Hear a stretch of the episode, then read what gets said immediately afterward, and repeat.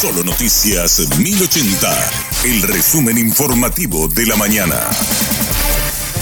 Hola, soy Susana Arevalo y este es el resumen informativo de la mañana. La Dirección de Vigilancia de la Salud confirmó un caso de sarampión en el país. Se registró en septiembre del año pasado en el departamento de Itapúa, según lo confirmó el doctor Guillermo Sequera. Hemos recibido durante la semana pasada un reporte del CDC de los Estados Unidos de una de las últimas muestras que enviamos a los Estados Unidos en septiembre de una sospecha de sarampión de distrito de la ciudad de Jovenau en Itapúa.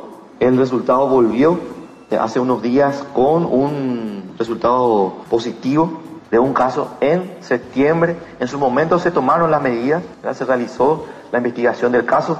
Las coberturas de vacunación en el territorio no son óptimas, hay que tomar medidas. No hemos detectado la fuente posible, pero bueno, estamos hablando de un caso que se tomaron las medidas en septiembre por cuestiones epidemiológicas y por el balance que hacemos. Esto no se diseminó en los contactos familiares territoriales.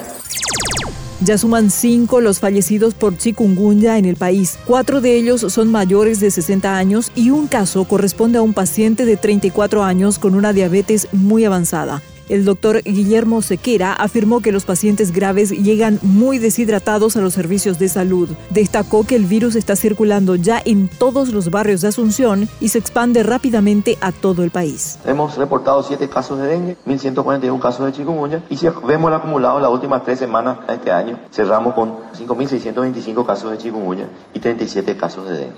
El problema está en el área metropolitana de Asunción, principalmente en sus zonas más pobladas, Recordarán que esto empezó un poco al norte, allá en Mariano, en Limpio, y luego fue descendiendo un poco en los diferentes municipios y también en el área de la capital, afectando primero Ceballos Pueblo, Botánico, Trinidad, y luego extendiéndose. Hoy prácticamente no hay barrio de Asunción que ya no tenga casos de chikungunya. 71 hospitalizados hasta último momento, 59 en sala, 12 en terapia intensiva y fallecidos.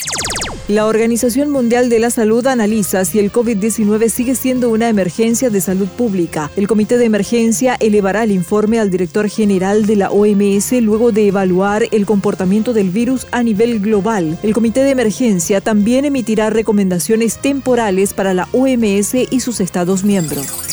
La ANDE continúa los trabajos de desconexión a clientes morosos en Asunción y Central. Más de 40 cuadrillas recorren las ciudades Fernando de la Mora, Mariano Roque Alonso, Asunción, Limpio, Lambaré, Villa Lisa, San Antonio, Ñembú y Luque. Es en esta última ciudad donde se registra la mayor cantidad de morosos y de conexiones clandestinas.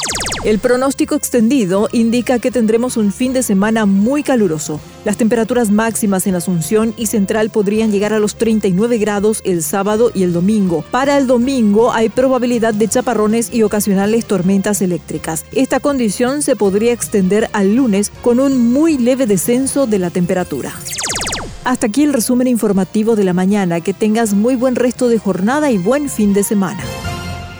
La información del día aquí, en Solo Noticias 1080.